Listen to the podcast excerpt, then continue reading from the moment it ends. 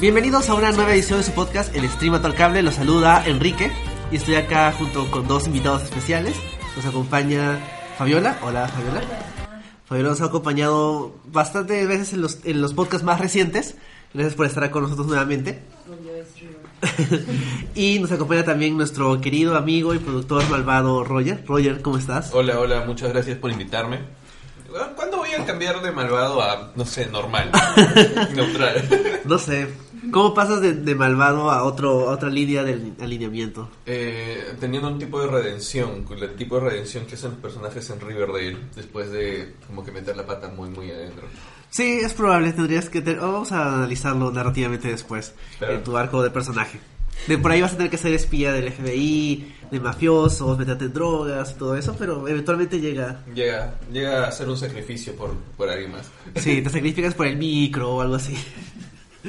Bueno, vamos a comentar en esta edición del podcast una serie que hemos querido comentar hace, bueno, hace tiempo, o sea, de la temporada anterior, que fue su primera temporada, que no alcanzamos a comentarla, pero que considerábamos de que sí valía la pena hablar de ella, a pesar de que ya ha pasado como un mes desde que terminó.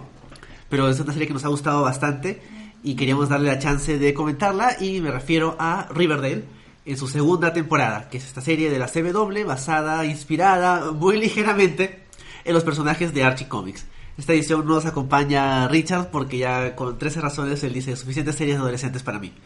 Mm. Tráiganme abogados duros o, mujeres que se enfrentan al sistema y no pelirrojos que cantan canciones tristes. Pero... bueno, eh, esta serie es una, como decía, basada en los personajes de Archie Comics. Creo que todos tenemos una idea más o menos general de qué cosa es Archie, ¿no? Claro. O sea, si es que nosotros no, no lo hemos leído directamente, si alguna referencia de cómics tienen nuestros padres, muchos son, ah, los chistes de Archie, ¿no? Sí, chistes. Ajá. Archie, y todo lo hemos crecido indirectamente con Archie. Nuestros papás, o sea, mis papás han leído Archie. Cuando les hablé que existía esa serie, se quedaron, ¿qué? Después de tanto tiempo sacan una serie. Y bueno, sí, yo tengo Archies en mi casa. ¿Ah, sí? Guardados. ah, deberías guardarlos. Mi papá no lo quiere Te pueden servir para... No, no creo que vayas a pagar tu maestría con eso, pero... mi primer ciclo de la maestría con eso. Es un curso de inglés o algo así.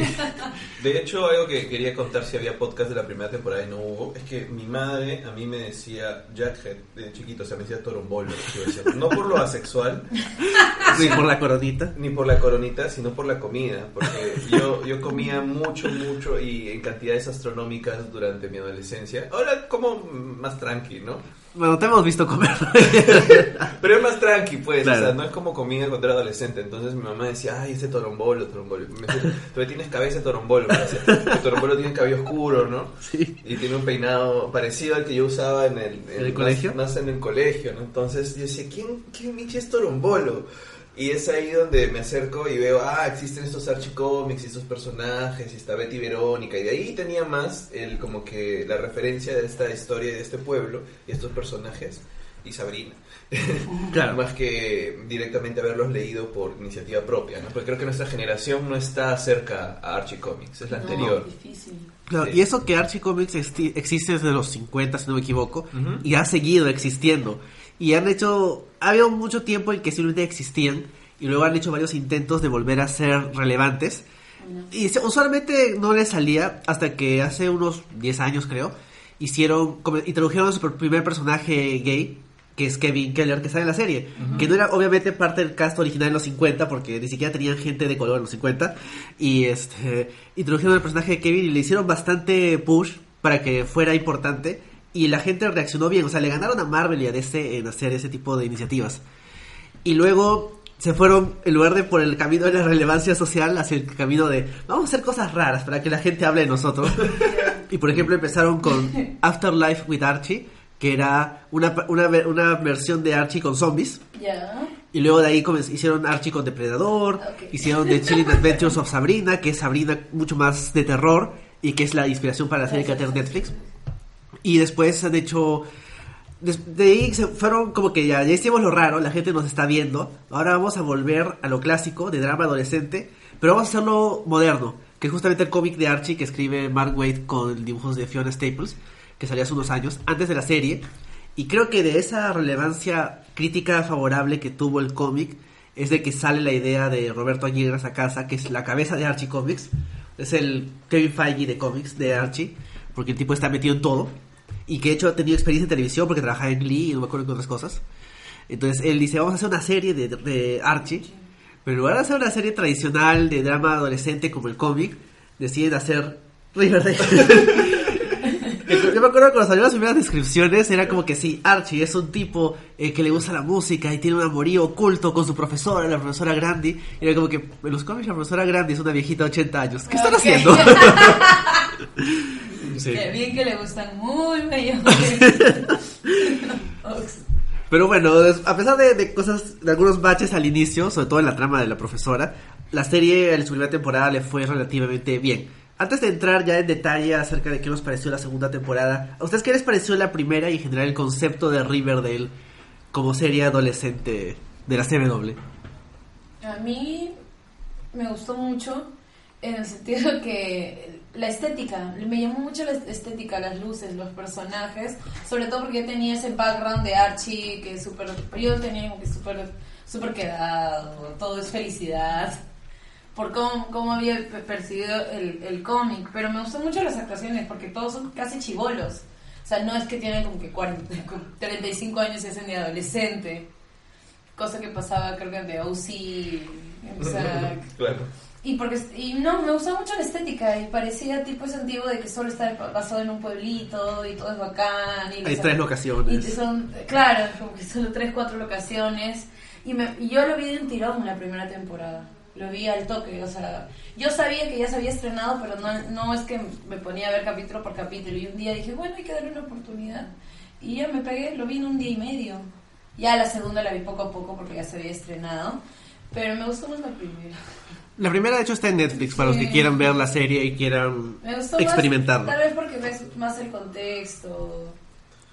Se ve más a los personajes, se ve más el tema de, la historia de Betty, y su hermana, la muerte de la muerte del chico, no me acuerdo del nombre de, ajá, de Jason y todo eso. Claro. De hecho, también unas cosas raras de la serie es que empieza con la muerte de un personaje secundario en los cómics, pero es una muerte violenta. Y, eso, y, me gusta más que todo porque los personajes son, son muy exagerados, pero no llegan a que los odie. Por ejemplo, la hermana de Jason es una mujer, o sea, el personaje demasiado exagerado. Pero, por favor, ese Cheryl es Queen. Claro, es, una, es, una, reina, pero eso me parece como que los labios súper exagerados, la ropa demasiado exagerada. Eh, Verónica me parece súper regia, muy regia. O sea, yo ¿quién va al colegio así, mañas? Pero me gustó la, la, construcción de los personajes. Pero no me cae Archie. Lo siento. Doyer, tú. Eh, ya, voy a comenzar diciendo que a mí me gustó más, creo, la segunda que la primera temporada. Y eso que yo esperé, creo que contigo, Enrique, íbamos hablando conforme iba saliendo las promociones, ¿no? Ajá, sí. Va a haber Riverdale. ¿Qué? ¿Sobre Archie? Ya, ok. Luego la primera promoción. ¿Qué, qué, ¿Qué está pasando? ¿Por qué hay asesinatos? ¿Por qué se ve tan oscura? Es Archie Comics, ¿no? Claro. ¿En qué momento hay eh, como que un misterio de un asesino? Y conforme iban pasando las promociones y todo, sí estuve como que esperando ver el primer capítulo. Vi el primer capítulo y dije, no sé, no tengo idea de qué estoy viendo. Creo que una de las cosas que puedo decir de la primera temporada que se repite en la segunda es que es muy divertida. Creo que ya entramos en cierta convención cuando vemos una serie de la CW y sabes que vas a ver una telenovela con más presupuesto, o sea, en el sentido de que todo va a ser muy dramático, todo va a ser, ay, todo lo que está pasando, ¿no?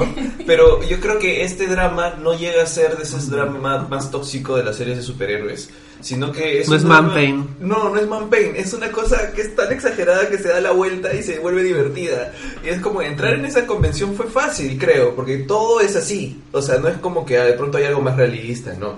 Todo es súper exagerado todo está súper por arriba y creo que eso lo vuelve más adictivo y más divertido, o sea no es una serie que vas a decir que es, te vas a tener pegado pero o sea, a mí sí me mantiene pegado en el sentido de que quiero saber qué pasa con esta gente tan rara. ¿Con, qué cosa, ¿Con qué cosa más van a venir a traer? Es que eso es lo que he hecho en la segunda temporada. La primera, como que todo era como que más. Bueno, no hablemos de la segunda todavía, pero la primera todo gira en torno a una sola trama, presentarte a los personajes y este gran misterio, ¿no? Creo que al final de cuentas lo que me mantenía más enganchado es saber quién mató a, Jason, ¿no? O quiénes son los involucrados y por qué.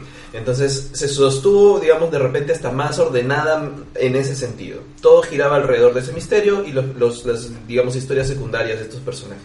Pero coincido contigo cuando de pronto digo que esta adaptación que han hecho de personajes tan clásicos y tan a veces inocentes, naif en cierto sentido, y volver, no sé, este, a, a Jackhead como que parte de este club de motociclistas, este, Verónica básicamente la hija de, un capo de la mafia, este, que funciona en un pueblo chiquito. y que su mafia está compuesta por dos tipos. sí. Y, este, y todos estos, estos elementos interesantes que hacen que, que realmente la serie valga la pena, ¿no? Es, es muy divertida. Sí, a mí también la primera temporada me sorprendió porque como, como decías, veíamos lo que, lo que estaban anunciando y a medida que avanzaba la temporada comentábamos los episodios y era que, ¿qué está pasando acá? O sea, debe ser súper exagerada, súper rara. Me acuerdo que inicialmente no me acuerdo si las mismas promociones o, la gente de la CW o los críticos decían que eso es como Twin Peaks para adolescentes. Y la verdad es que habiendo visto el Twin Peaks del año pasado está súper lejos de, de, Riverdale. Pero sí es, una, es un tipo de serie de adolescentes que no es estándar. Porque igual hay el drama amoroso y todo eso.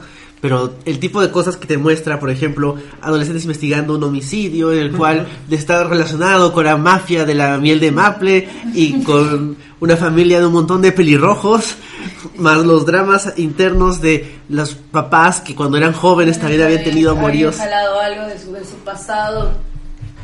todas esas cosas raras sumaban para hacer la serie bien interesante. Y eh, aparte, o sea, a pesar de que se toman muchas libertades con la, esencia de los cómics de Archie, o sea, en general hacen bien el uso de, de todos los elementos de los cómics de Archie. O sea, es como hace Marvel con sus series de Netflix, donde un personaje súper secundario puede utilizar el nombre de un personaje súper secundario en los cómics, acá también, o sea, por ejemplo, en la segunda temporada sale el conserje del colegio, y el conserje del colegio es el conserje de los cómics, que habrá salido 10 veces en 50 años, pero buscan la referencia exacta para poder... Exacto, y, y funciona bien, sobre todo porque se nota que, que el showrunner y la gente de la CW, o sea, el showrunner hace lo que quiere, y pero lo hace con cariño por, o sea, le tiene cariño a los personajes, pero aún así sabe reconocer que un archi clásico del adolescente favorito de América, que es un chico buena gente que no sabe elegir entre dos chicas que, que tiene ahí para elegir por algún motivo, eso ya no funciona. Eso de acá es mucho más interesante. Y eso no se siente como que le falta el respeto a la propiedad de Archie. No es como esa película de los 80 en que Jack rapeaba y, y, que todos estaban viejos. No sé si la habrán visto, que es... Sí, Welcome to Riverdale. Es así, sí, pues. Después te vamos a poner de intro el rap de Jacket. No, no, no, no. no. Pero Jacket de mediana edad, o sea, tratando de parecer chévere ante Es que regresan como a los 40 años, cuando una cosa así. Sí, es rara. No. no. bueno. Es una cosa que no deberían hacer. Sí. Creo que eso ha servido como introducción acerca de, de, Riverdale en general. Entonces, antes de pasar ya de frente a la segunda temporada, vale la pena recordarles de que todos los podcasts del Cimato al Cable están en, el canal de SoundCloud de Geekeados y en la página web en geekeados.com. Y también los pueden encontrar en el Facebook de Geekeados, en el Facebook del Stream al Cable y también en iTunes como el Stream al Cable. Como ya hemos dicho, no hemos hecho un podcast antes de Riverdale, así que no puedo recomendar nuestro podcast anterior. pero. Sí, recomiendo verlo. La sí, vean la primera temporada y regresen para ahora nuestra discusión sobre la segunda temporada. Bueno, de hecho, vean las dos. Mm. bueno, ahora sí, la segunda temporada. Ya había anunciado más o menos que a uno les había gustado menos que la primera, al otro más que la primera. ¿Por qué? Fava. O bueno, yo tengo una respuesta rápida. Ya. Yo creo que están en drogas en la sala de guionistas. están tomando esa droga inventada de la serie. sí. Lo que pasa es que creo que esa temporada, por más, creo que es un poco más desordenada que la primera. La primera está, como decía hace un rato, centrada en una sola trama, eh, un solo misterio, y iban avanzando orgánicamente hacia eso, ¿no? Pero creo que esta temporada ha sorprendido, a mí me ha sorprendido porque han hecho cosas Ah, podemos ya hablar de spoilers todavía no, ¿no? Sí, creo que sí. ¿Sí? Bueno, o sea, Betty se vuelve una cam girl, este, e, e, ella y su familia matan a un tipo en su sala, este... El hermano, el hermano el hermano. El hermano raro que tenía siempre esos planos en donde soy malo, soy Sí, malo. soy obviamente un malo. Eh, todo el tema alrededor del Black Hood y tener adolescentes a cargo de, De la seguridad. de la La seguridad del pueblo.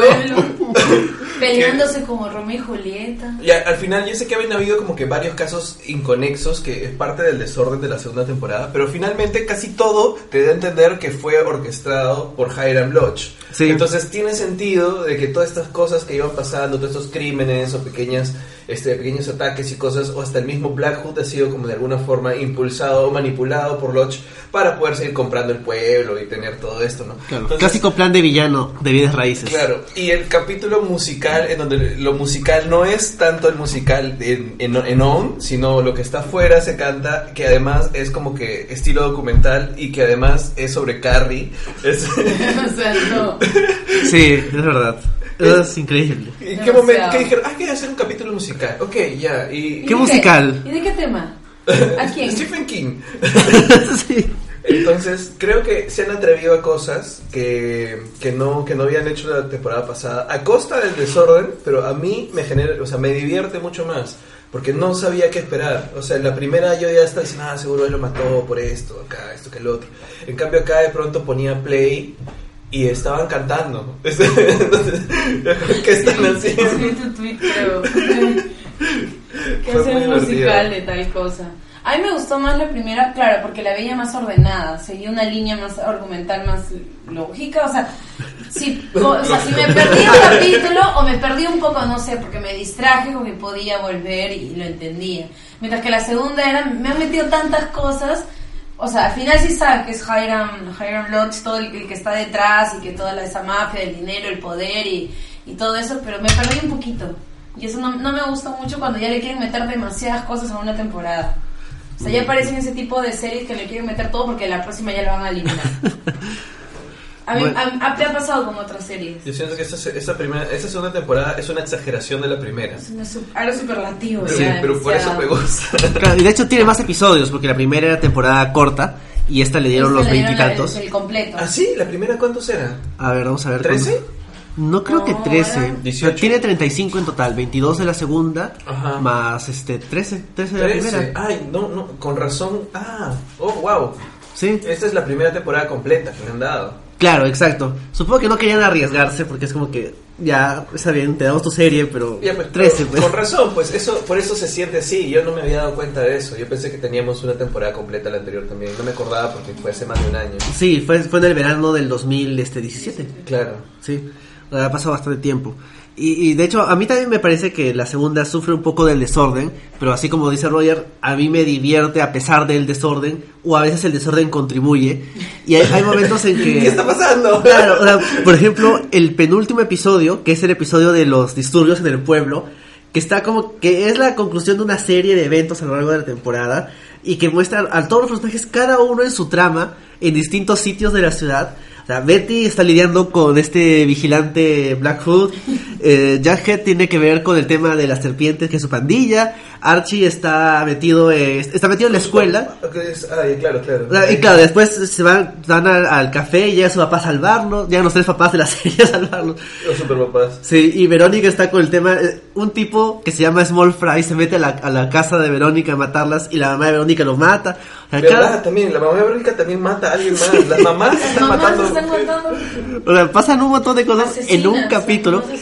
Y el, capítulo acaba con Jughead aparentemente muriendo. Y es como que. ¿qué? Esto es- Ah, sí, hijo que what the fuck. esos son 45 minutos. O sea, hay series que en 45 minutos a las justas pasan tres cosas. Sí.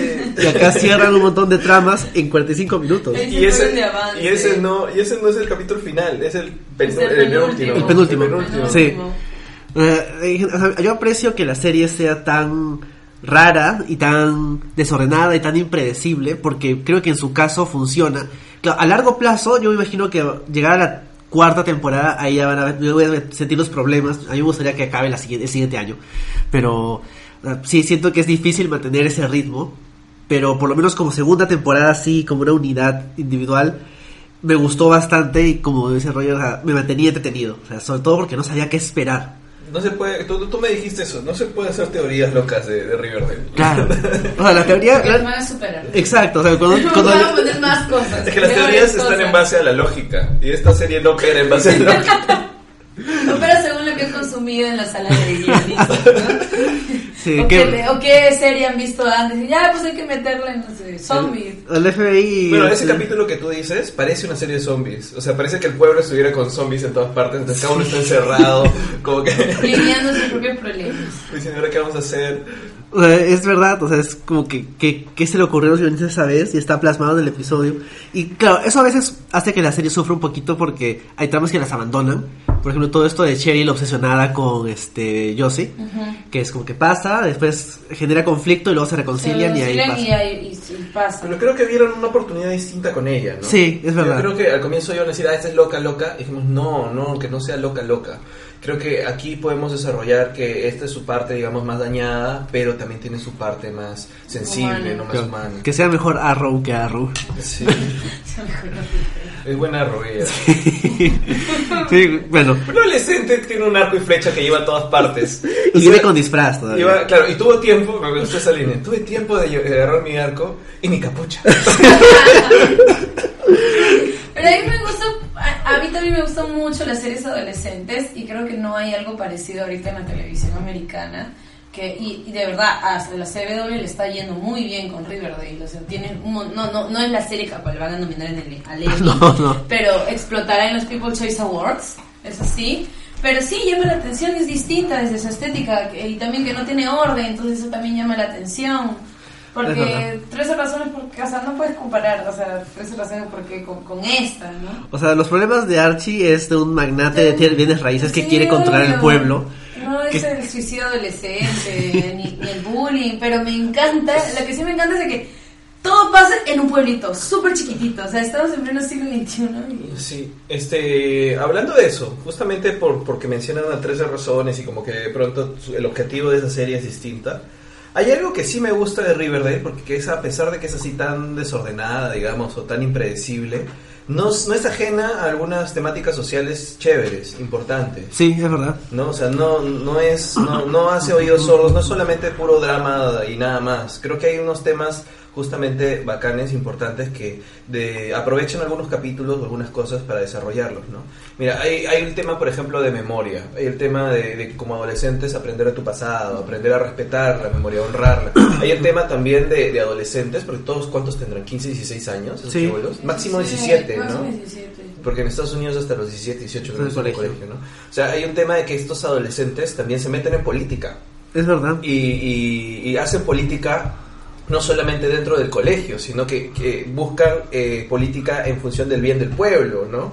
Eh, hacen investigación, bueno, a veces en base a, asesinatos, pero por otro lado también en base a qué está sucediendo políticamente, quién está comprando qué cosa, por qué este, los dueños de esto no están, están cambiando, por qué nos están sacando de este lugar. Hay bastante conflicto de clases, sobre todo con el tema de la pandilla, que es... Southside y Northside. Exacto, que es el clásico conflicto del bar, de la zona tradicional normal de clase media y las zonas de clase de menos recursos. O sea, que pueden votar a los niños del colegio y nadie dice nada. Claro, claro.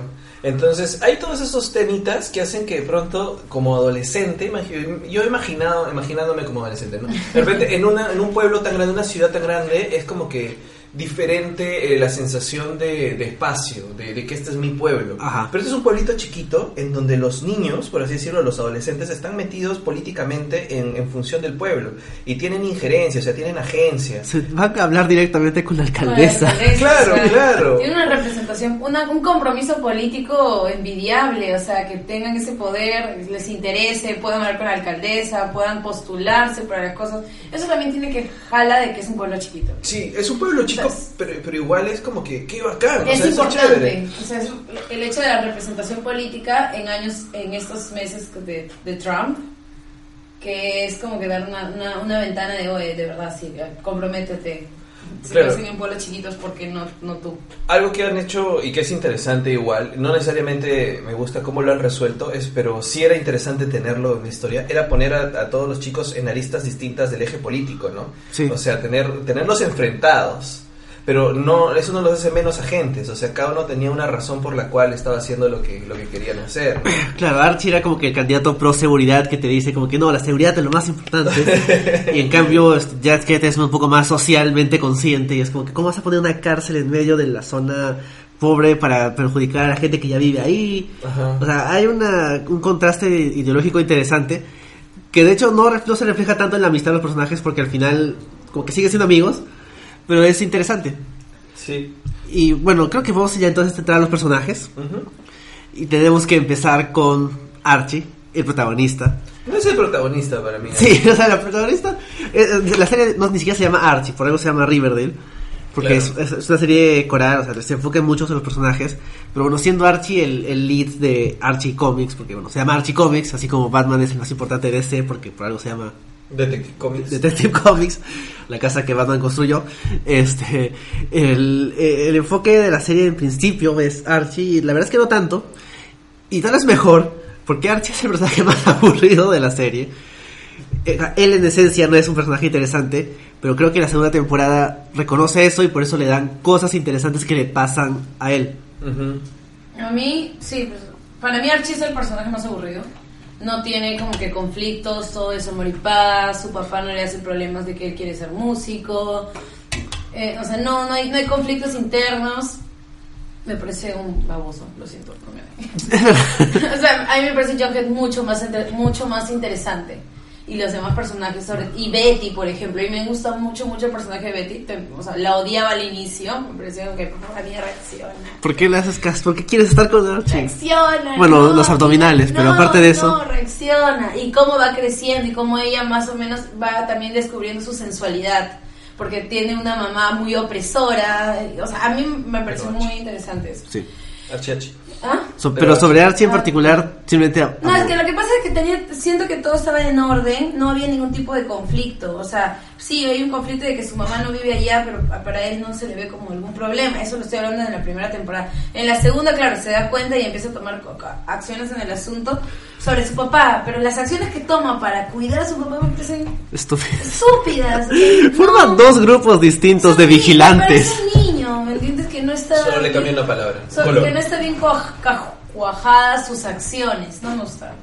Eh, yo creo que Archie sí tiene conflicto, sobre, en la segunda temporada, pero eh, Archie es el, el, más antipático y el que menos empatía puede sentir por, ¿no? Creo que en parte es porque es un personaje de, de privilegio, ¿no? O sea, ves a un tipo pelirrojo, eh, guapo, deportista, músico, todo le sale bien. Va a tener una beca de deportes. ¿No? O sea, porque tiene muchas habilidades y su defecto es ser idiota. Sí. Entonces, eh, y ser idiota porque sus decisiones son estúpidas, como dice Fava. Pero su conflicto este, este, esta temporada ha sido básicamente su papá, ¿no? O sea, creo que eh, todo, todo, gira en torno al trauma que le genera el Black Hood, de que disparan a su papá y dicen tengo que hacer algo porque no me pueden quitar lo que más quiero que es mi familia. Sí. ¿No? No me pueden quitar a mi papá. Se entró en trauma, pero luego, bien que lo traiciona el padre. bien que lo apuñala. Y se mete a conseguir un segundo papá, que es este la segunda trama, ¿no? Como que se hace la segunda parte de la serie en donde empieza a meterse más con la familia Verónica, su novia, se vuelve, digamos, un lodge más. Y empieza a tener esta trama que me parece divertidísima, pero idiota donde se vuelve básicamente un perro de la mafia, ¿no? O sea, o sea es el matón. Es usa un menor de edad como matón. porque, solo tiene dos otros tipos.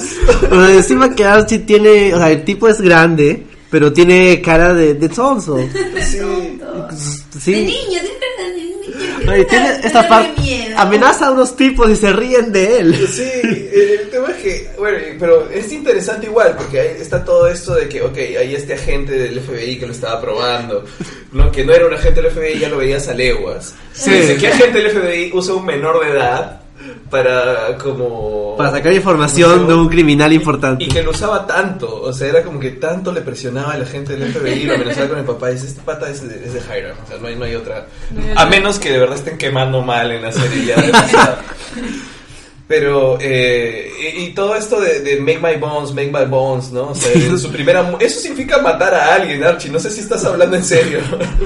¿no? oh Dios y, cómo se gana el respeto de Hiram y cómo Hiram de pronto este de, alguna manera lo prefiere a él o usarlo para, para sus objetivos, me pareció interesante en función de, cómo destruía eso el papá de Archie, ¿no? Creo que empatizamos más mucho más con el papá de Archie y su familia que con el mismo Archie. Entonces yo estaba esperando ese momento en el cual Archie se revele y diga, ¿sabes qué? Voy por mi papá. Porque tiene momentos chiquitos, como cuando rechaza el carro, como cuando se queda con su papá después del atentado en el, debate. Ajá, sí. ¿No? Pero dice, ¿en qué momento se va a enfrentar con Hiram? Porque todo el, el capítulo donde estaba todo el caos, dije, ya, acá ya Archie va a explotar pero no, no explotan, o sea, nunca fue, nunca hubo ese momento eh, de, enfrentamiento, de decir, de tú maldito, que no sé. Bueno, la amenaza, al final, sí. sí. Que al final termina siendo otra estupidez de Archie, porque obviamente no, no se iba a quedar quieto. No, no llega a ser un criminal tan grande es, aceptando las amenazas de un adolescente. No. De hecho, yo estoy de acuerdo con todo lo que dices, Roger, sobre Archie me parece interesante la parte de Archie con su papá, porque el papá, que es, Luke Perry, que es una de las cosas interesantes de la serie, que cogen esos actores de, cosas de, que decían de adolescentes, porque Luke Perry tenía como 30 cuando hacía adolescente. Eh, me gusta que, que, hagan eso. Y lo hace bien de papá triste, que siempre está triste, con su cara de, oh, o sea, se nota que es papá de Archie. Pero es, moralmente ejemplar. Sí, es bueno. es bueno. Claro, a pesar de que se metió con una mujer casada, pero bueno. sí, pero yo estoy de acuerdo con todo. Trata de hacerlo. Me gusta lo, que mencionas y de hecho para la siguiente temporada, ahora que Archie va a estar metido en una trama estilo, no sé, Shawshank Redemption. Claro. Porque estoy, estoy casi seguro que Archie va a escapar de prisión y de alguna forma va, va a ayudarse con el papá de Betty, que está preso también. y es una especie Se van a liar, ¿no? Claro, porque, o sea, de hecho Archie va a escapar de, esa de la prisión. Pero, o sea, sí. Claro, es liberal. No va a salir por una vida legal aburrida. No, no. Va a escaparse. Sí. Ahora vienen los zombies y los sacan. Hay una revuelta por los zombies y aprovecha, no, no sé. Aprovecha. Vienen depredadores, quiero la venganza, los saca, no sé. O sea, a mí Archie es el personaje más aburrido, pero sí también creo que esa temporada ha tratado de hacer que haga, que tenga un conflicto, que es este tema de a quién van sus lealtades, y también que tenga cosas más interesantes que le pasan, porque la temporada pasada era seis capítulos del tema este que estaba con su profesora. que era como que. ah, Miss Brandy, ya, ok, O sea, era. Aparte de que era aburrido, era complicado porque Archie es menor de edad. Afortunadamente cerraron esa trama y después Archie estuvo como que ahí, como que con Verónica. Y acá, como que es. Es tomar el, el clásico conflicto de quiero caerle bien a la familia de mi novia y llevarlo al nivel extremo de bueno, voy a ayudar al papá de mi novia con actividades criminales porque para ganarme su cariño. Sí. Y un poco de su herencia. Bueno, es, es estúpido, pero a mí me parece que funciona bien con un personaje como Archie. Sí. Bueno, creo que podemos pasar a otro personaje. ¿Sí? Sí. Creo que sí. Sí, porque Archie no sé, o sea, es el que menos hay que decir, creo, ¿no? Sí. Como ya Fabio está comenzando a hablar de Betty, creo que podemos pasar a hablar de Betty. En los cómics clásicos, Betty es como que la chica buena, la chica de al lado, que es la eterna que está que quiere con Archie, pero Archie no se decide. Y después en las versiones un poco más actuales, en contraste con Verónica, que es un poquito más este superficial, Betty es como que más este práctica. O sea, ella no sé, puede arreglar el carro, sabe hacer cosas. Y en la serie es más independiente. En la serie Betty es distinta, es mucho más oscura tiene literalmente un lado oscuro. Dice la palabra darkness cada capítulo como 20 veces. Claro, es como que tienes una oscuridad dentro de ti. Darkness, I feel the darkness. es, como, es, como, que no sacas el 100% de lo que es. Y se les da como en, pequeños shots de darkness. O sea, sí, o sea, es verdad, o sea, ella no, no muestra totalmente el lado oscuro que tiene. Y al final de la temporada, como que la idea, creo que su arco en la temporada es reconocer que tiene este lado oscuro y rechazarlo porque al final le dice su claro, Exacto. Pero yo no creo que sea que se haya ido del todo. No, obvio, sin la parte cuando va a visitar a su papá, o sea, has venido por algo, ¿no? Es porque pensamos lo mismo, tenemos algo en común. Pero es, yo también siento que es como un rechazo, que es un rechazo hacia su mamá, ¿no? Que tiene una mamá súper opresora, eh, que ella es la de Twin Peaks, ¿no? Sí, es la mesera. La mesera, ya, es con quien, o sea, si tú tienes una mamá así, obvio que Betty va a salir igual, o sea, no tiene una parte mala, que no la saca, eh, que su mamá hasta le pregunta, ¿por qué cuando hablan, cuando, eh, ¿cómo se llama el malo? El Black, Hood le llama y dice, oye, ¿qué haces hablando con alguien tan tarde? O sea, su mamá ahorita le va a controlar todo, ¿no? y también ese miedo, ¿no? Vivir en ese mismo sitio y se opacan entre ellas dos. Y el hecho de estar con Jughead, que su mamá le hizo un lío porque es de las serpientes, es un mal, no sé, de dónde que no viene de un lugar correcto para ella. Y a pesar de que su mamá estuvo con la pareja. Claro, por eso es como que, what the fuck. Sí, claro, Betty repite las mismas tonteras que has hecho de joven, pero ¿qué le vas a decir? Y nada, a mí me gusta más. A mí me empezó a gustar cuando ella pues dijo, bueno, Archie no, adiós, bye. Y qué bueno que duró muy pocos capítulos eso de, estoy enamorada de ti, Archie, hazme caso y te odio porque soy, que soy lo mejor para ti, lo mejor que me puede haber pasado, te puede haber pasado, y pasa a otra, a otra línea narrativa con Jorge y los problemas que tiene como relación y todo eso. Eso lo hace un, un poquito más valiente y como que Jorge le ayuda a crecer. Eso siento. El capítulo de la cabaña fue muy raro. Sí, fue muy raro. Porque me da vista que usaban a Archie para cargar los bultos. Es como que reconocen que su única utilidad son sus músculos. Músculos. Eh, ¿Qué iba a decir sobre, sobre Betty? Eh, Betty, Betty, Betty. Creo que el conflicto que había originalmente en el cómic de no saber quién te gusta más, si Betty o Verónica, se traslada al público en la serie. Es como que cuando piensas que puedes odiar a un, a un personaje por algo, alguna de las dos, de pronto hacen algo chévere y dices, ¿qué está pasando con eso? Ah. En el caso de Betty, creo que esta adaptación es donde más libertades se han tomado. Obvio porque de verdad le han puesto cosas muy muy raras, pero eso creo que lo hace la hace interesante. O sea, creo que la mamá era Betty cuando era joven. O sea, ese es el espejo que te quieren decir, que, que Betty podría terminar siendo su mamá, ¿no? Porque tiene todo el tema de, de, digamos, de las serpientes, que se vuelve a repetir. De alguna forma, si Betty se queda con Archie, de repente Archie se vuelve Blackwood. Porque, ¿no? Porque él sería como que el chico del Northside, ¿no? que está con ella, claro. Eh, sí, tiene, bastante sentido. Claro, eh, más que Archie tiene estos traumas de asesinato y es capaz Igual que el papá de Betty. Claro, tiene que hacer, tengo que castigar a lo malo. O sea, hay un tema ahí de, concepto que me gusta, cómo han armado el personaje. Esta familia de, de Betty es súper rara, pero la mamá y Betty creo que hacen muy buen par y ahora, en esta segunda temporada, mucho mejor porque le han dado más peso a la madre. Eh, los adultos en general han tenido más escenas, han tenido más desarrollo. Y eso hace que en, en, conjunción con los hijos no sea simplemente, ah, Betty es mala porque de pronto se pone una peluca y se pone a, patear machirulos. Claro. Cuando, tiene su momento así sadomasoquista en la primera temporada. Sino que es, es oscura porque hay un tema con la familia rara. Es una familia rara de una mamá que dio un hijo en adopción, de un papá que es un asesino, ¿En serie? De una hermana que está en una secta. Claro, que la hermana primero que se embarazó y hizo un blossom, tuvo que huir y todo lo demás, pero finalmente está en, ahora sí está en una secta rara. Está en una secta, esa es la trama de la de temporada. Sí, y, claro, yo eh, me daba cuenta de que algo raro iba a pasar con esa secta y no sabemos qué todavía, no lo han usado. No, Cada vez que lo mencionaban decía, ¿qué va a pasar en ese momento? Pues sí, o sea, de hecho, yo me imagino que la trama de Betty la próxima temporada va a ser sacar a su mamá de la secta. A su hermana. A su mamá y a su hermana, porque su hermana le estaba metiendo a su mamá. Y de hecho, que el papá de Betty esté preso y tenga una prisión estilo Hannibal Lecter. Ah, de hecho, va a haber escenas. va a haber escenas de ella eh, pidiéndole consejo a su papá. Claro, cómo me enfrento a otros monstruos como tú. Exacto, y después se la pasa a escapar con Archie. O sea, va a ser raro. Va, a ser raro y divertido. Sí. Eh, eh, entre paréntesis, nomás sobre eso, la, el capítulo de, de, las clínicas estas de conversión, que, que es qué horrible, qué, qué asco esta vaina. Puede ser la secta algo así, o sea, podría ser una cosa tan oscura y fea.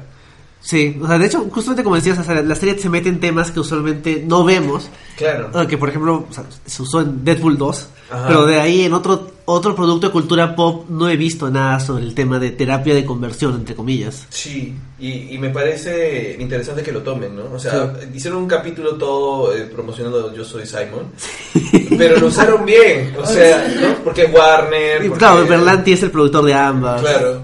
Berlanti dirigió, ¿no? Sí. Yo Soy Simon. ¿Ah, sí? Creo que sí. No, no estoy seguro. Pero la cosa es que lo aprovecharon para que sea como que un punto de encuentro de varios personajes en ese capítulo. ¿No? Y desarrollar la trama, la trama de Sherry. Claro. Entonces, este, bueno, hacen cosas de esa forma y creo que con, con Betty lo interesante es que ella se ha vuelto la investigadora de, la serie. O sea, más que Jackhead. Porque Jughead escribe. Claro. Y, hace sus entrevistas y todo. Pero creo que es Betty la que mueve la acción por ese lado, sobre todo porque su papá la estuvo llamando toda la temporada. O sea, la estuvo, o sea el Black Hood estuvo como que utilizándola para que haga cosas y mueva algunos hilos. Para motivarla también a ser como él. Claro, estaba Está preparando por, debajo, es que hija vas a hacer así. Y eso es lo, interesante porque en teoría eh, ella fue la que despertó otra vez a Blackwood en ese sentido con su discurso de, la temporada pasada. Claro, de que hay que hacerlo correcto y limpiar la ciudad y todo eso. Claro. Sí. Entonces, ella es la culpable de los asesinatos. Está bien que se sienta culpable. A, mí también me gusta bastante que Betty tenga por un lado este aspecto de niña detective que voy a encontrar la verdad. Exacto. Pero que sea Nancy Drew oscura que lucha insistentemente ella misma con su supuesta oscuridad. Sí. y, con tanta oscuridad, O sea, y hace cosas que es como que ya, o sea, como por ejemplo, cuando, o sea, todo lo que hace por Jackhead es como que lo hace ella porque quiere ayudarlo a pesar de que usualmente él no quiere no creo que fue la primera cuando le hace la fiesta de cumpleaños y él como que le dice que no. Sí, aunque esta temporada hizo algo súper raro, hizo una, danza de striptease enfrente de un montón de adultos. Sí, de adultos y las serpientes y su mamá. Y ella es una niña. Y después Jack le dice como que, ¿por qué has hecho esto? es cualquier cosa. Ahí terminaron, pues. Claro. Y de hecho, su drama de relaciones no es tan pesado porque siempre terminan juntos. afortunadamente la serie no entra el tema del triángulo amoroso Salvo una vez en que... claro, y su solución es como que, bueno, entonces que a Jacket bese a Verónica y está pendiente todavía que Archie verse a Jacket. Supongo que lo harán después. Eh, pero esa fue como que su solución. Ella acabó. Y ahí tuvieron este sexo y Betty usando la, peluca de Dark Betty. Sí, es como que, bueno, esa otra vez se terminó. De vuelta a, la asesino en serie. Y creo que, o sea, hace bien la serie en hacer que Betty se sienta menos niña buena del, del lado y nada más estándar y hacerlo un personaje insistente en su supuesta oscuridad, pero también le dan cosas que hacer. O sea, ella investiga, ella está detrás de todo. Es que ella es la buena en realidad. O sea, a pesar de esta oscuridad, es la que tiene la es la que tiene la agencia de hacer el bien. Ah, muy a diferencia de Verónica, que en realidad tiene este conflicto de, ay, no sé si apoyar a mi familia o no, pero Betty sí quiere, quiere hacer el bien, por eso investiga, por, eso, se mete. Por eso quiere, pero es que eso también viene de familia, viene de su mamá, de esa necesidad, pues, de trabajar en el periódico y visibilizar los problemas, pero eso ella ya los hace más tangibles, más grandes, investiga ya con un equipo. Entonces sí, al final sí, es la buena porque quiere un cambio y no hay tanto ese que sabe separar ese tema familiar con lo que quiere hacer. y es reconfortante que sea la buena y no sea una buena estereotipada de solo buena y ya está. Ah, no, claro, tiene sus issues. Es una buena con, con, con bondage masoquismo y con eh, tendencias a querer matar. O sea, yo siento que ella ha estado a punto de matar a alguien en algún momento. Sí, yo sospecho que en algún momento va a terminar matando a alguien. Bueno, fue a buscar este cuerpo, a tocarlo, a, dejar sus huellas. al final ese cuerpo quedó por ahí, nomás como una amenaza de chico. Bueno, de hecho ella generó la muerte de su falso hermano. Es verdad. Claro, no, no lo vimos morir, pero bueno, podemos hablar del falso hermano, ¿no? Todo esto, o sea, ella es la que va al prostíbulo, bueno, no es prostíbulo, al motel. motel, esto, se busca a su hermano, lo trae de vuelta, se da cuenta que no es su hermano, que él básicamente mató a su hermano, ¿no? Sí, sí, se entiende que lo mató. Y al final, todo, todo esto de, de Chick de tener un extraño en casa, de tener a alguien que, que es un peligro para ti, desembocó en ella matando al, hermano, básicamente. Se lo deja a Merced, hace el clásico, no tengo que matarte, pero tampoco tengo que ayudarte. Pero no sabemos si lo ha matado. No, pero como el cuerpo. Pero como es el papá, como el papá del Black Hood y el papá no, no quería a este chico supuesto este hijastro, no me sorprendería que sí lo haya matado. Sí, pero claro. Pero como no hay cuerpo. Como no hay cuerpo y no se ha visto y han hecho todo este énfasis en, ay, vamos a ver si es el cuerpo de mi hermano y no era el cuerpo de mi hermano o, del falso hermano, siento que todavía lo podrían traer de vuelta. Por venganza. Como venganza. Y ahí sí lo mata. Ahí sí lo mata. sí, sí. Bueno, ya que comenzaste a hablar de Verónica, ¿qué te parece Verónica Roger? ¿A mí? Sí tiene unos picos tan, cambiantes en toda la temporada. Verónica, Verónica es este comenzó siendo en esta temporada una, una muy buena novia con Archie. Pero muy buena novia. Yo decía, Archie, no te mereces a Verónica. Archie, eres muy estúpido para tener amigo Verónica en tu vida. No, eh, Verónica es así toda fabulosa. Y, muy inteligente, muy aguda. O sea, como que saca lo mejor de la familia que tiene de dónde, por dónde ir, qué tipo de relaciones hacer. Les propuso un negocio y una alternativa de cómo hacerlo y no la dejaron, pero... Y una alternativa legal. Claro. No querían nada cochino. Y luego se les consiguió plata cuando no tenían plata. Bueno, a través de extorsión, pero igual es plata. encuentra, digamos, la tercera opción. o sea, dentro de... Siempre va a tener la opción ilegal por su familia. Eh, es muy difícil de pronto hacer todo por, digamos, en orden y siendo buenito. Encuentra una tercera opción que, em, digamos, por el fin justifican sus, sus medios. O sea, no es, ella no es totalmente legal, ¿no? O sea, eh, la familia que ha crecido la, la condiciona un poco. Sí pero digamos hace esa justicia en sus manos. O sea, creo que, por ejemplo, lo de quitarle plata a una familia, es, le quitó plata a criminales malos que estaban a punto de violarla. O sea, el hijo estaba violar, casi quería violarla y estaba pegándole a Archie, o sea, están... Aparte, o sea, todo lo que había hecho este tipo merecía... Un castigo. Claro, y de hecho la plata es como que no es tan no es tan significativo con lo que merecía este tipo, pero es una alternativa interesante que hace. Claro, entonces como que te das cuenta de que bueno, pues le quitó plata chévere, ¿no? Es, ya tiene sus millones ahí de, dólares. Claro, y luego consigue que su abogada se los quite a su papá que los tenía escondidos, es, es, es bien inteligente. Es, claro, es bien, es bien aguda y es que como dices, ha sabido ha, ha crecido con Hiram Lodge que sabe qué hacer, qué no hacer. Entonces, la este y manipula muy bien, sabe manipular y todo eso. ha aprendido eso de sus padres, sobre todo de su papá. Sí. Y a mí me desde el inicio ella decía, no voy a hacer lo mismo que hacía en Nueva York. O sea, le da la vuelta a la tortilla. Ella, te aseguro que era la, la más buleadora de todos, hace todo lo contrario. Se, eh, cuando va camino de redención claro hace una o sea, Riverdale es oportunidad de redención y hay una parte importante en esta segunda temporada que es la par, es con Mikey no ¿Con quién? ¿Se llama Mikey? El actor invitado. ¿Cuál? Su amigo, pues. ah, este, el, que el hijo de The Good Wife. El hijo de Good, The Good Wife. Sí. Que no Nick, pasa... Nick, Nick, con Nick, perdón.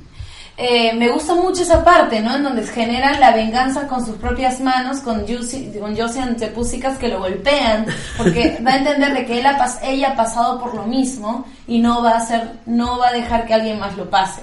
¿no? Que pasó con, con, Cherry. Con Cherry. Y cómo se, hay una sororidad entre ellas, entre Josie de Pussycats, a pesar de que hubo un problema, porque una de la, la tecladista estuvo con Archie, y no lo mencionaron, estuvieron como tres, cuatro, cuatro Sí, después como que terminamos. Y, terminaron y ahí estuvo con Verónica, o sea, sí, es un camino de redención, de una u otra manera, a la mala o a la buena, pero sí, o sea, es a mí me parece... O sea, Archie no lo merece, No lo merece. Debería estar con otro chico, chica, no sé. Es demasiado buena con él. O sea, el tema es que esta adaptación de Verónica me parece divertida también, porque Verónica era como que la chica rica del pueblo chico, ¿no? Sí. Pero esta es una chica hija de mafiosos que vienen de Nueva York y esta mafia es muy chiquita. Entiendo por qué se fueron de Nueva York, porque de verdad cuando le matan al, de seguridad ya no tienen a nadie. No tienen a nadie. no son nada. Y Hiram dice, de verdad ya fuimos. Sí. tienen amigos y conexiones, pero gente cerca Tienen que contratar adolescentes. Para que los cuide. Pero tienen plata y de repente de verdad es un capo venido a menos porque estuvo en la cárcel, claro. todo, qué sé yo, ¿no? Pero, eh, pero son criminales y cada vez que hablan entre familias o se conectan entre familias o hay gente que conoce a Verónica de, antes, son familias de criminales que utilizan sus negocios para ocultar otro tipo de cosas, ¿no? Entonces, a mí lo que me parece interesante esta temporada es cuando Verónica entra al negocio de alguna forma, eh, eh, digamos, se pasa al otro bando entonces, todas estas dinámicas con los adolescentes se vuelven una mentira de parte de ella, ¿no? Es como que no puedo decir más. Claro. O oh, sí los apoyo. Pero si se dan cuenta, nunca miente directamente. Hasta Archie se adelanta a responder por ella y ella no miente. Simplemente no dice. Se le, no, miente, oculta. Oculta la información. Oculta la información. ¿No? Entonces queda bien, cosa que cuando la descubren, de verdad es como que pucha, o sea, es una traición de su parte, ¿no? Sí. Pero lo, lo, bueno es que en estos dos capítulos finales, como que ya todos se vuelven amigos otra vez también políticamente. O sea, ella se separa del tema de sus padres, ya está harta, y hasta apoya a Fred como, candidato, candidato a la alcaldía. Entonces, eh, esa separación me parece importante porque puede traer también otra dinámica hacia la siguiente temporada, ¿no? ¿Cómo será Verónica enfrentándose abiertamente a sus padres?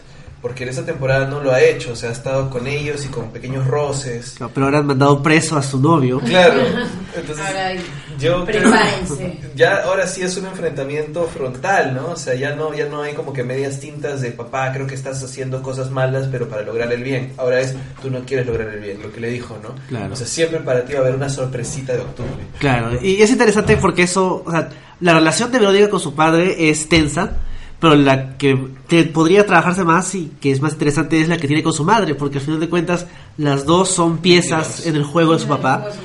Y en hay como que momentos en los que sienten un acercamiento. Como en la parte de... Cuando le dispara al tipo. Claro, cuando le dispara al tipo, o le, o le dice, sí, te voy a ayudar por completo. O sea, él no se va a salir, Nick no se va a salir con la, con la suya, ¿no?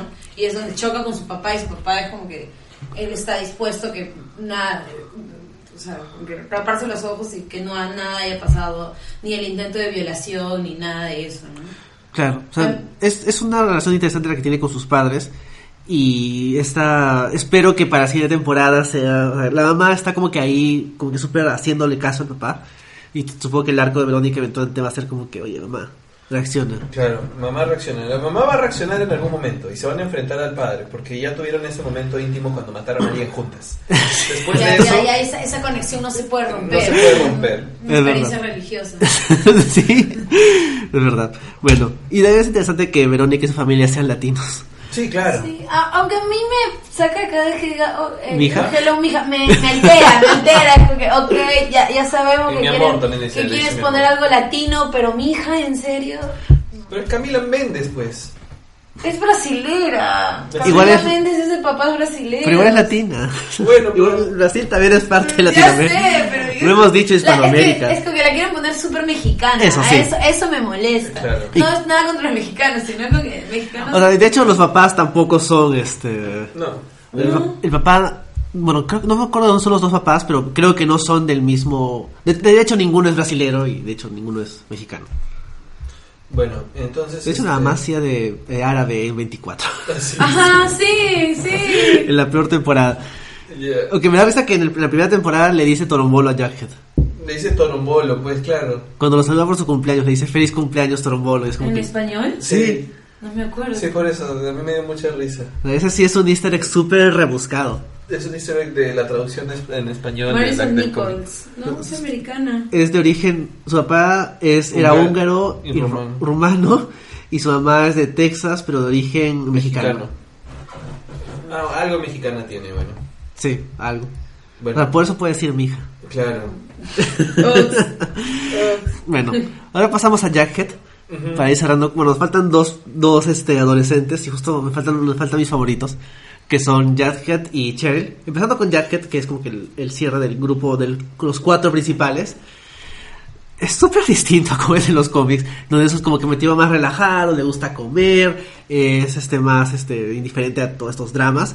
Y acá todo lo contrario, Jadhead es el más dramático, es el más intenso, narra los episodios así como que con un estilo súper innecesario de... Sobre todo cuando acaban las temporadas, en los dos finales de temporada narra como que sí, las cosas nunca van a ser las mismas en este pueblito. Y es como que... El final podría ser, se abre plano y es el viaje normal escribiendo y todo esto es una novela de él. Haciendo su, su novela, claro. Su fanfic de sus amigos. De sus amigos, sí. Me encanta cuando se siente escribir y siento tipo Truman Capote en Pops. Hablando sobre las relaciones de sus amigos. O sea, me parece sacar los pelos, me encanta. Me encanta el actor también, o sea, ya quien no ha visto Saki Cody. Saki Cody. Y en realidad es una reivindicación de, oigan, yo puedo hacer otras cosas más allá de cosas de Disney, ¿no? Y le ponen el personaje más denso del mundo. Pero a la hora la verdad sí me gusta. Me llama mucho la atención. Me gusta porque es como que, sí, es un chivolo marginado, pero como que igual tiene su corazoncito y quiere ayudar a la comunidad y no tiene envidia de Archie. O sea, tiene sus conflictos. Tiene sus conflictos, pero esa envidia va bajando, va desapareciendo cuando ya tiene más protagonismo con su papá, con las serpientes. No creo que sea envidia, es, hay, hay diferencias políticas. Pero al inicio se sentía como envidia. Tenía, se habían peleado en la primera temporada. Y en esa temporada el conflicto más va por el, el tema de que Archie está alineado con Hiram y antes de eso estaba con su grupo de vigilantes y Jacket como está alineado con la pandilla es como que obvio que todo, le echan la culpa a la pandilla sí. Me parece súper random que eh, Jughead sea el líder de una pandilla. Ahora sí, el, es el, el líder. King. es adolescente. Vamos chicos, se puede, se puede. O sea, es, es, es, absurdo, pero funciona. O sea, a pesar de que no es un buen líder. Es que en su momento, pues, pues Jughead este, es como que nada líder. O sea, tú lo ves como que nada líder, es el que está detrás del protagonista. Entonces sí, como que le da la vuelta a la tortilla y decir... Sí, pero, pues. pero sí han desarrollado su liderazgo. Sí, poco a poco. Poco a poco él ha ido dejando el hecho de, ay, soy serpiente por compromiso, ay, me han cambiado de colegio, que fue lo que pasa como al inicio, ¿no? Ah, este, esta gente no me, no me quiere, no me acepta, a pesar de que yo estoy en medio de los dos mundos y hasta de pronto preocuparse y querer hacer cosas por defenderlos, de repente no necesariamente con las mejores decisiones, pero finalmente dando su vida por las serpientes, ¿no? Entonces, de alguna manera sí se ha ganado el liderazgo. Lo divertido es que es un tipo de probablemente de 17 años que va a liderar gente como Talboy, que son... Ah, partilleros de verdad. Sí, que han sido usados para, digamos, este tráfico de drogas o, o asesinatos. Asesinato. Sí, es súper es, raro. ¿Qué papá le da esa responsabilidad a su hijo? Solo en Riverdale. Sí. Tengan hijos ahí en Riverdale. O sea, es, es, estúpido, pero o sea, me gusta la idea de que de, alguna forma Jughead, a pesar de que la primera temporada era como que yo no quiero nada con la pandilla, ahora... Claro, y a lo largo de la temporada sí se nota que sí le importa, o sea, es el que más este cólera le da todo lo que le pasa a su gente. Sí, bueno, o sea, bueno, Sweet Pea también le da cólera, pero es un tonto. ¿no? Es, es, es, se parece mucho a Jughead, eso me perturba. Es como que eligieron un actor que es muy parecido. Pero es más grande, ¿no? Pero más alto, sí. Su hermano mayor. Sí, es como si fuera su hermano mayor. Sí, eh, el, tema es que, ok, sí, él comenzó diciendo mi papá es de los serpientes y estoy avergonzado de él y, su vida criminal y no quiero ser como él y duermo en un autocinema porque no quiero dormir con mi papá.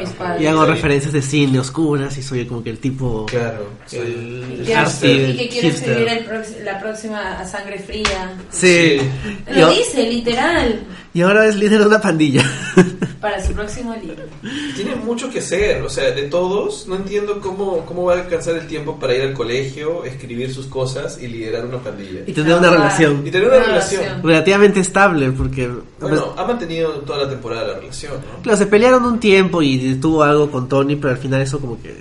Claro. me da risa que cuando la villana secuestra a su chica es como que Betty, es como que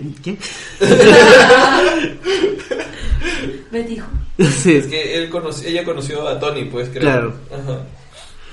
o sea, la parte del final de la, de la, temporada cuando parece que lo matan a Jacket. Ah, creo que la parte del funeral fue un poco innecesaria. Sí, y todavía cuando están con el plano que, que Betty está hecha, este, sentada viendo la, la, la lápida. Que what the fuck. Pero es que es el sueño de Jacket, pues. Morir. no sabe que eso se hace para poner la promoción, para hacer el tráiler. Claro. Y la gente dice, ¿qué? ¿Se va a morir? ¿Qué? Pues se va a morir. Pegazo para ver el siguiente. Bueno, le pegaron bastante y no, no estaba tan mal después. Se recuperó. Sí, relativamente rápido. Jackhead. Bueno, todo puede pasar en Riverdale. De, de, en dos días. Claro, digamos que lo más, lo más, este, más interesante de, de él es ah, que viene ahora también, ¿no? O sea, creo que haberlo puesto en esta, en esta arista de del pueblo, que es el Southside con las serpientes, hace que podamos ver todo ese universo y haga que sentamos que este pueblo existe, ¿no? O sea, a pesar de sus incoherencias dramáticas. Es un pueblo con conflictos reales, sí, sociales. Que existen. Ahora tienen un grupo de refugiados prácticamente. Claro, que el que debió debió ganar por el voto de los de las serpientes debió ser Fred, porque los, los acogió a todos, aunque eran pocos. Ya Les dio desayuno. Les dio un gran, hiper, mega desayuno. Sí, bueno, Fred es es medio sonso, pero es buena gente. El papá de Archie. Sí. sí. El, el, papá de Jughead es más este, intenso también. El papá de Jughead me parece chévere. O sea, si hablamos en función de, del personaje de Jughead, es, es muy, me parece muy interesante. Solamente no entiendo cómo le da a su hijo esa responsabilidad. Sí. Tiene una relación complicada, pero me gusta esto de que Jughead le importa que su papá se redima y esté limpio, esté bien y cuando le pasa esa responsabilidad, supongo que es, parte de ese proceso, ¿no? Es como que ya, yo no puedo porque esto evita que me redima del todo. Porque soy además eh, alcohólico y, quiero un trabajo estable, quiero dedicarme a hacer ese trabajo, ¿no? Claro, y ahora entonces tú sé el líder de la pandilla. por eso no tiene sentido. Pero es interesante lo que va a traer, ¿no? O sea, es interesante. Me parece por ese lado, ¿no? De ahí su conflicto con Betty a veces sí me aburría. O sea, sobre todo cuando terminaron, ya, pues no se, no se peleen. O si se peleen, peleense en serio, ¿no? claro. Pero no, o sea, vuelven no y... peleitas. Y la... Termina y vuelven, termina vuelven. Claro, pero al final la relación, las dos relaciones importantes de la serie son relativamente estables. Para ser Archie, o sea... Claro. Sí. Y bueno, ya para acabar con los adolescentes, de hecho hay más adolescentes, pero los importantes, Cheryl, que es el mejor personaje de la serie. Sí. Me encantan sus referencias cuando, cuando se refiere a la gente. O sea, es súper. Es la chica mala, pero es bastante divertida. bastante ceremoniosa, Eso. la realeza, todo rojo. todo rojo. Deja bien en claro que, o sea, cuando Cheryl entra en el cuadro ya sabes que está entrando sabes que está entrando, ¿no? Claro. me gusta que tienen uniforme de porristas para funerales. su, uniforme negro? Sí. ¿Cuán seguido pasa eso? Y no me diría que todavía sido idea de Cheryl. Se murió Cheryl es, el cerebro, pues. Claro, porque seguro están de luto un buen tiempo y tienen que seguir siendo porristas. Claro. Entonces, entonces van y van con su uniforme negro de porristas. Oh, Dios. Me encanta, me encanta. Porque creo que entre, entre Betty y Sherry Jacket está la esencia de lo absurda que es la serie pero y lo bien que funciona. Y el primer, eh, la primera temporada que parecía una relación este, incestuosa. Incestuosa, esa obsesión. Y los dos se veían tan perfectos, de la mano. De blanco, pelo rojo. Pelirrojos, no. No, pero claro, ya sabes que no fue así, porque, porque siempre le gustaron las chicas. Sí, y de hecho, el, la revelación, no sé si se confirma que Cheryl es bisexual o es... Es que está como que en el en el pero, limbo. Claro, pero, sabemos se sobreentiende que, le gustan las chicas, por lo menos. Le gusta A mí le gustan las chicas porque. Pero tampoco nunca se ha mostrado que le haya llamado la atención ningún chico como que quiere seducir a Archie en la primera, pero supongo que es como que para fastidiar a Archie, porque Archie es un huevo. Yo lo entiendo así. no, yo, yo, lo entiendo como que, bueno, los chicos me parecen tan fáciles de estar. De manipular. De manipular y tener algo, y pero no me atrevo a saltar, a ah, saltar la piscina. Quiere estar con alguien, pero no le dejan estar con una chica. Claro, y su mamá siempre le ha, le ha digamos, este le ha puesto el cabe y le ha puesto la traba para que pueda desarrollarse por ese lado. la, la, familia de, de Cheryl es muy mala. Muy mala. Es muy raro. Cuando cada vez que hay escenas de ahí, yo me imagino en la película de Club. O sea, diga, ahorita alguien mata a alguien y va a ser como que ¿quién mató? La abuelita. la abuelita. la abuelita es bien palta. La abuelita yo creo que va a matar a alguien. ¿eh? Yo, yo, pensaba que sí moría en la temporada la abuelita. no, la abuelita va a durar siempre. la abuelita ahí sentada igual con y si se muere la actriz, la van a recastear. Es que es muy divertida la abuelita. Es muy ocurrente. O cuando le preguntan y me dice, creo que me siento mal.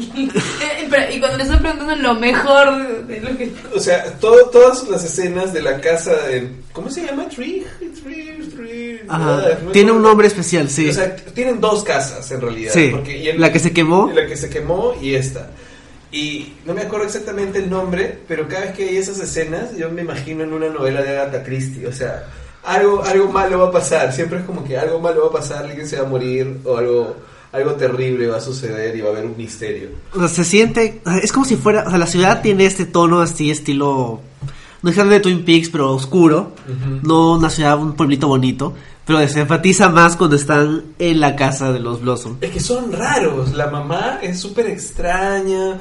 La abuelita también parece sacar una película de terror. o sea, la, primera vez que vemos a la abuelita es como que están Betty y Jacket en la primera buscando cosas y de la nada les habla la abuelita que está ahí en un rincón en su silla. Súper silenciosa. Y el, papá mata a su hijo y aparte era raro porque tenía sus pelucas y todos son pelirrojos. Y luego cuando aparece el papá de nuevo es como que, ¿qué? Pero no era el papá, era el hermano malo. eso, es, eso también es súper raro. Es como que queremos usar otra vez el actor.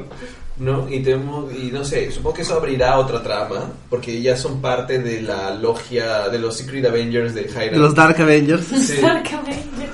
Porque están ahora todos en una mesa. somos mejor grupo que la mano en Defenders. Sí, no, de verdad son buenos villanos. Y, y tienen actividades distintas cada uno. Claro. Uno es el sheriff corrupto, la pandilla, las drogas y este los postíbulos, o sea, todas actividades ilegales en el pueblo de distinto orden. Sí, o sea, al final me da mucha risa porque el tema de adaptar este superhéroe de los cómics que era el Red Circle Sí. tiene mucho sentido de cómo está la serie ahorita. De verdad hay una serie de villanos que están pudriendo el pueblo con actividades criminales y los únicos que le pueden hacer frente son cuatro adolescentes. o cinco No hay- ya, no- con no hay- Cheryl. no hay mejores personas que lo, que lo pueden hacer. Claro, y de hecho Cheryl ya es un superhéroe. Cheryl tiene, usa arco. Ya tienen arco. Y tiene un disfraz de Caperucita está Roja. competencia a... Arro. a Arrow. ¿Qué pasa? ¿Más sensual? O sea, me imagino que este... ¿Cómo se llama Arro, el actor? Eh, si fuera Mel. Amel. Se haber sentido porque le están poniendo otro arquero en su, en su canal. Es verdad.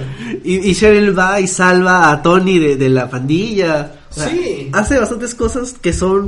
O sea, la- creo que, como dices, a mitad de la temporada creo que se dieron cuenta de que algo no estaba funcionando en Sí. hacer a Cheryl loca. Sí, y la aprovecharon mejor. O sea, de hecho, está. Es un poquito loca. Va con cubierta de sangre a hablar con su mamá, amenazarla.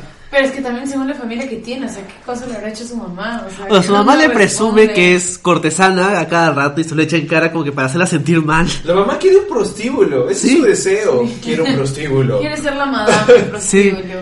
O sea, no es suficiente con la plata de las drogas, no sé. De la mafia. O sea, y, e- es súper rara esa trama, pero o sea, es, es divertida. O sea, yo veía, me spoileé el gif de Cheryl vestida de caperucita con su arco, y cuando estaba como que en el episodio 11, atrasado, y es como que, ¿qué está pasando? Tengo que, tengo que ver la serie para ver.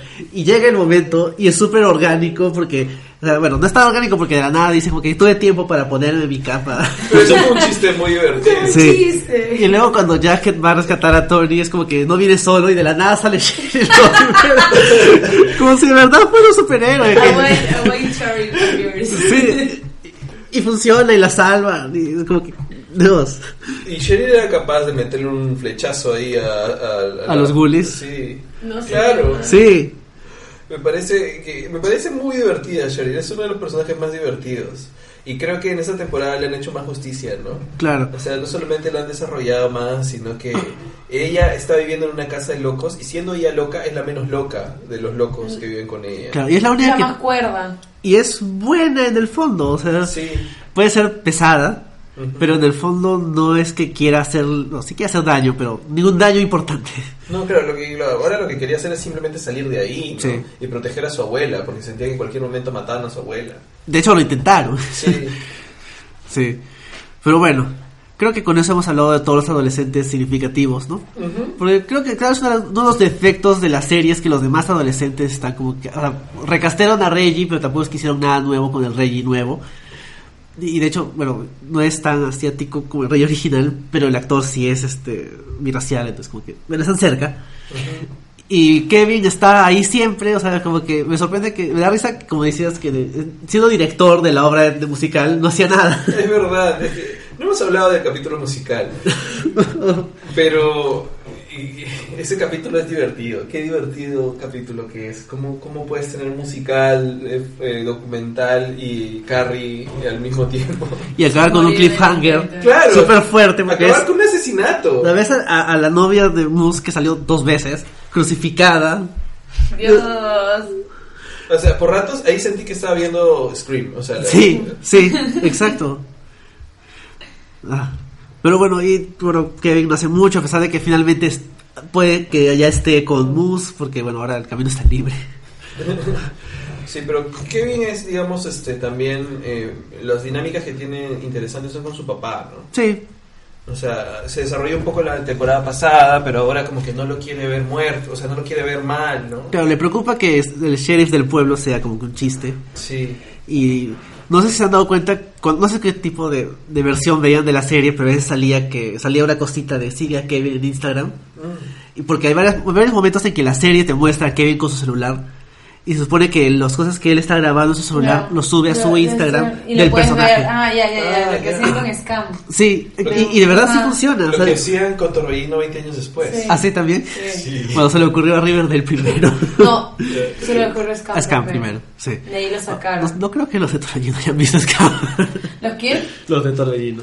Ah, mm, tal vez alguien, porque a Scam cuando salió cuando terminó, lo que más analizaron era cómo su la relación de las redes sociales al mismo tiempo, en live en, al mismo momento con el programa. Ah. Y por eso es, a Scam le están haciendo varios estudios.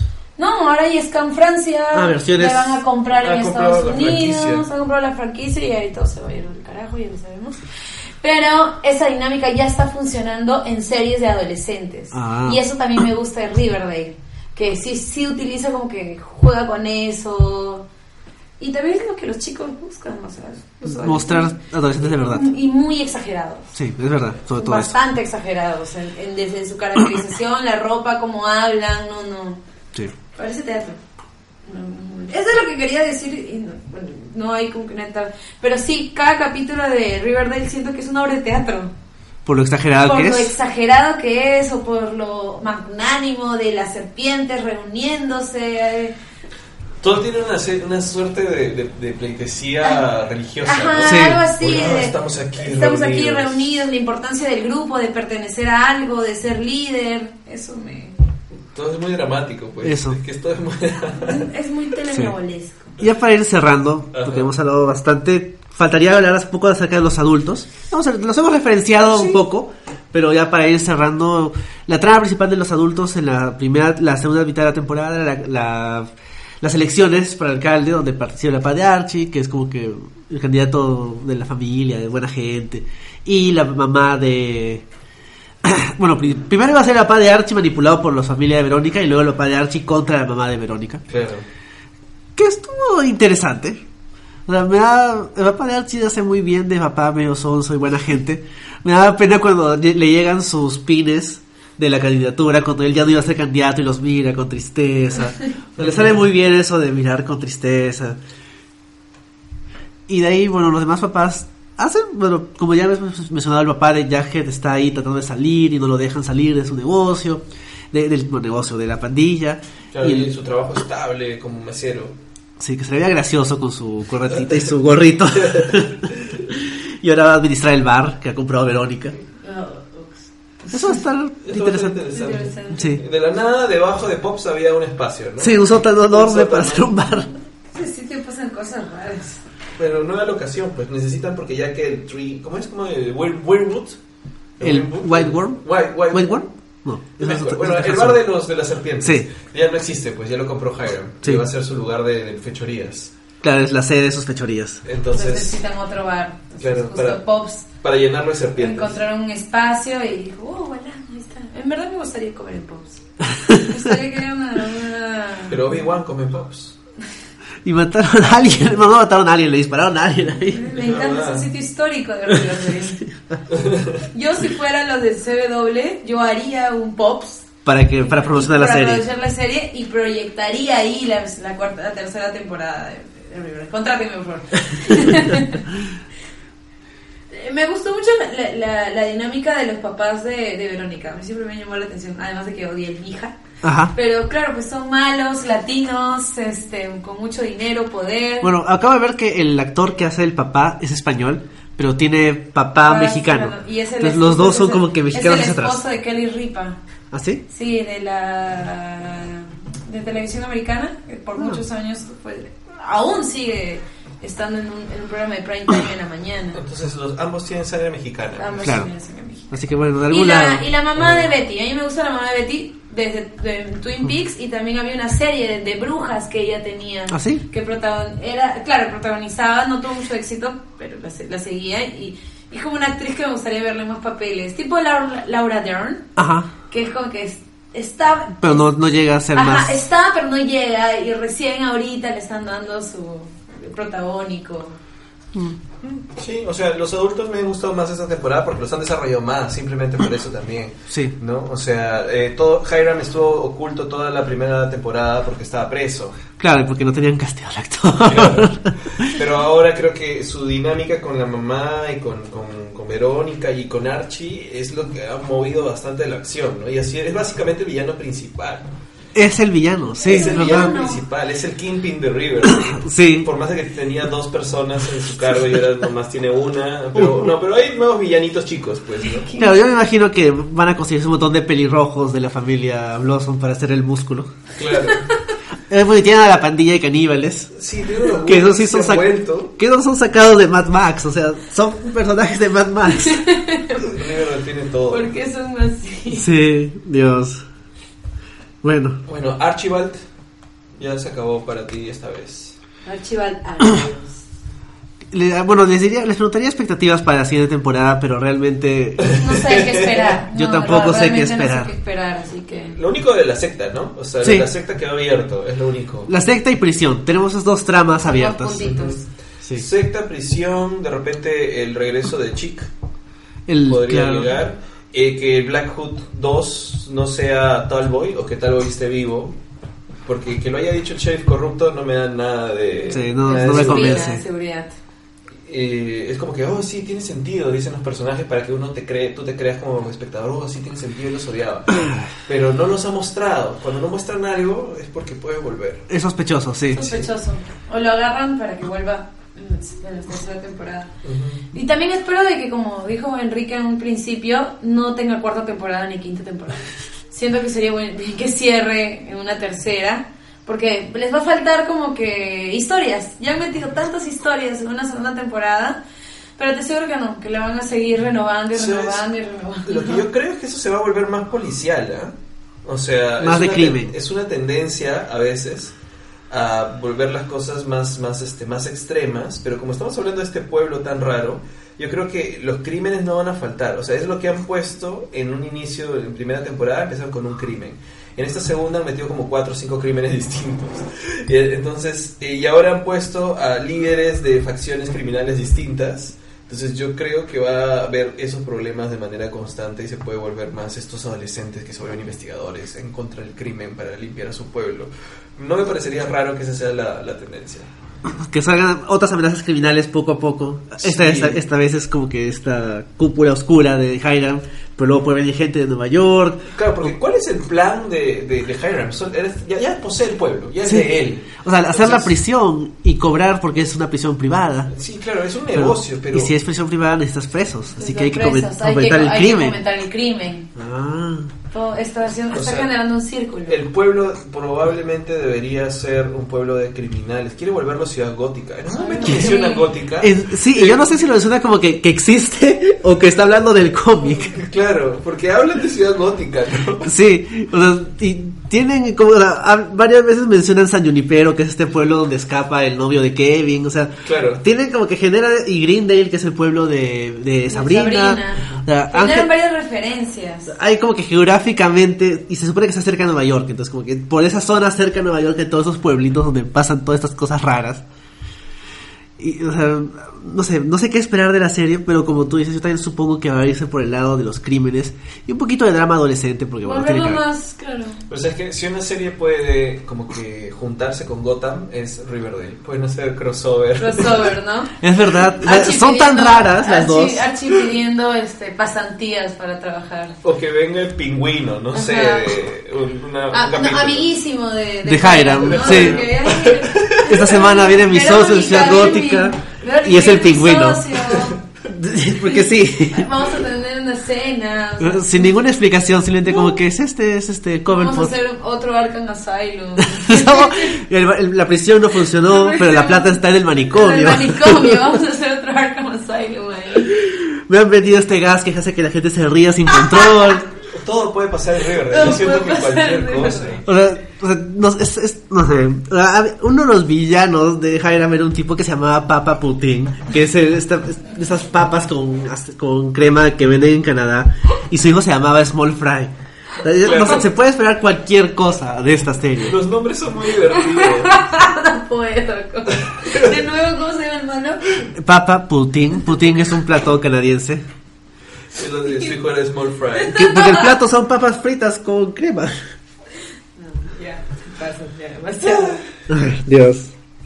Igual Bueno. vean Riverdale. Sí, vean Riverdale. Sea, Con todo lo que hemos dicho, tal vez no le hemos hecho justicia a lo raro que puede ser. Así que véanla, es muy divertida. Y ahora viene Sabrina, así que hay que Sí. esperarlo. Sí, Me da pena que no se, no se va a juntar, ¿no? no, porque es Netflix. No, es Netflix. Sí. Pero bueno, vamos a ver qué tal está. Asumo que va a ser rara también, porque también está ahí metido este alguien en esa casa, así que va a ser interesante. Ujú. Sí. Así que eso sería todo por esta edición del Stream al Cable. Muchas gracias por habernos acompañado. No hay problema. Roger, gracias por haber venido. No, gracias. Sí. Eso ha sido todo por hoy. Como saben, pueden encontrar el podcast y los demás podcasts de Geekeados en geekeados.com y en el canal de SoundCloud de Geekeados. También pueden encontrar el podcast en iTunes como el Stream Actual Cable y en Facebook como el Stream Actual Cable. Así que eso sería todo por esta edición. Sigan viendo series, vean Riverdale. Así que bueno, eso sería todo. Adiós. Adiós. Adiós.